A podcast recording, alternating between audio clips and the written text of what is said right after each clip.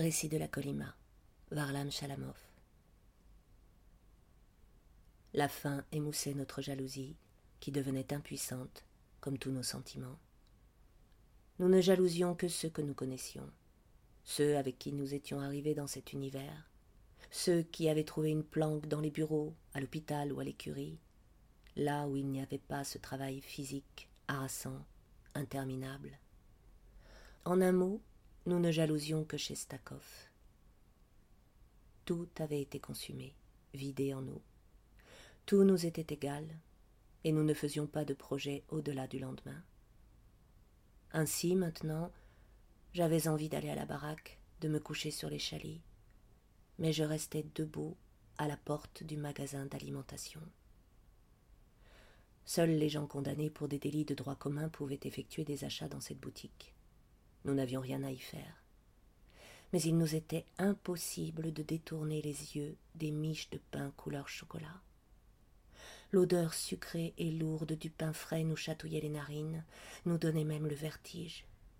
Et je restais planté là, sans savoir quand je trouverais la force de rentrer à la baraque. Je regardais le pain. C'est là que Gestakov m'interpella. Je le connaissais depuis la Grande Terre, depuis la prison des Boutirki. Nous avions partagé la même cellule. Il n'y avait eu aucune amitié entre nous là-bas. Nous y étions de simples connaissances. Au gisement, Chestakov ne travaillait pas au front de taille. C'était un ingénieur géologue et on l'avait pris à la prospection géologique. Dans un bureau, donc. Le vénard disait à peine bonjour à ses connaissances de Moscou. Tiens, fume, dit Chestakov. Il me tendit un bout de papier journal, y versa du gros gris et frotta une allumette, une vraie allumette. Il faut que je te parle, dit Chestakov. À moi? Oui. Nous nous éloignâmes derrière les baraques pour nous asseoir au bord d'une vieille tranchée. Il balaya l'horizon de son index. Qu'est-ce que tu penses de tout ça On va mourir sans doute, lui dis-je. Je n'avais pas la moindre envie d'y penser. Eh bien non, je ne suis pas d'accord pour mourir. Et alors? J'ai une carte. Je vais emmener des travailleurs, t'emmener toi, et on ira aux sources noires. C'est à quinze kilomètres d'ici. J'aurai un laissez-passer, et nous irons vers la mer. D'accord? Et une fois à la mer, on partira à la nage? Peu importe. L'essentiel, c'est de commencer. Je ne peux pas vivre ainsi. Mieux vaut mourir debout que vivre à genoux, déclama solennellement Chestakov. Je fermai les yeux pour réfléchir. Pour aller d'ici à la mer, il y avait trois routes, et chacune d'elles faisait dans les cinq cents kilomètres, pas moins. Non seulement moi je n'y arriverais pas, mais Chestakov non plus. Ne voulait-il pas m'emmener comme nourriture? Non, évidemment. Mais pourquoi mentait-il? Il savait tout cela aussi bien que moi. Et brusquement j'eus peur de Chestakov du seul d'entre nous qui avait réussi à décrocher un travail dans son domaine. Qui l'y avait mis et à quel prix? Car il faut payer pour toute chose, avec le sang, la vie d'autrui. Je suis d'accord, dis-je en rouvrant les yeux. Seulement, il faut que je reprenne un peu des forces. Voilà qui est très bien, très bien. Il est indispensable que tu te nourrisses. Je t'apporterai des conserves. Nous on peut. Demain, lui dis-je en m'étranglant de bonheur. Du lait en boîte. D'accord, d'accord, du lait en boîte. Et Chestakov s'en alla. Je rentrai à la baraque, me couchai et fermai les yeux. Réfléchir n'était pas facile. Réfléchir me faisait mal, mais je n'avais pas le choix. Il allait nous rassembler pour une évasion et nous donner. C'était parfaitement clair. Il allait payer son travail de bureau de notre sang, de mon sang.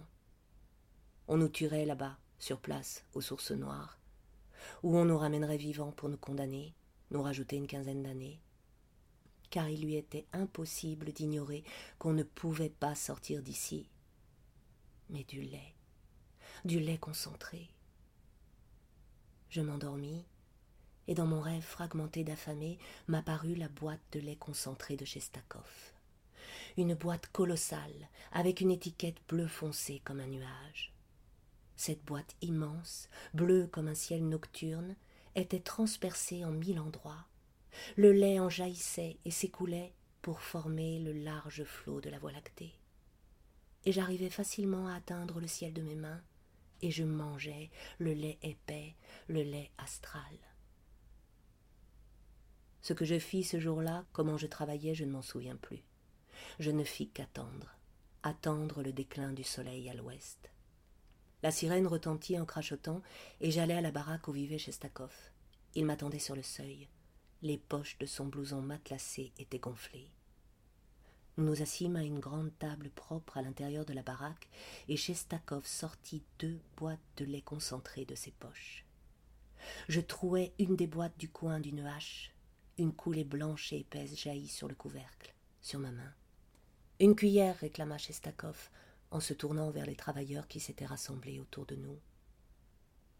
Dix cuillères brillantes, bien léchées, furent tendues au-dessus de la table. Tous étaient là et me regardaient manger. Il n'y avait là aucun manque de délicatesse, ni désir secret de se voir invité. D'ailleurs, aucun d'entre eux n'espérait que j'allais partager ce lait, ça ne s'était jamais vu.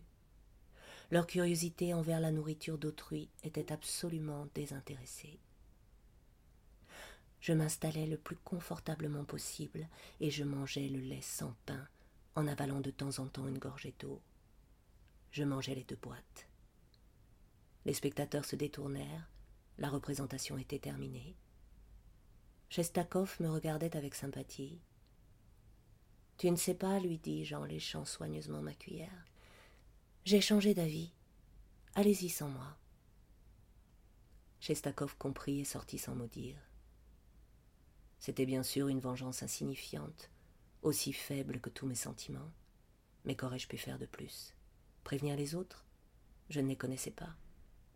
Pourtant, il aurait fallu le faire. Chestakov réussit à en convaincre cinq.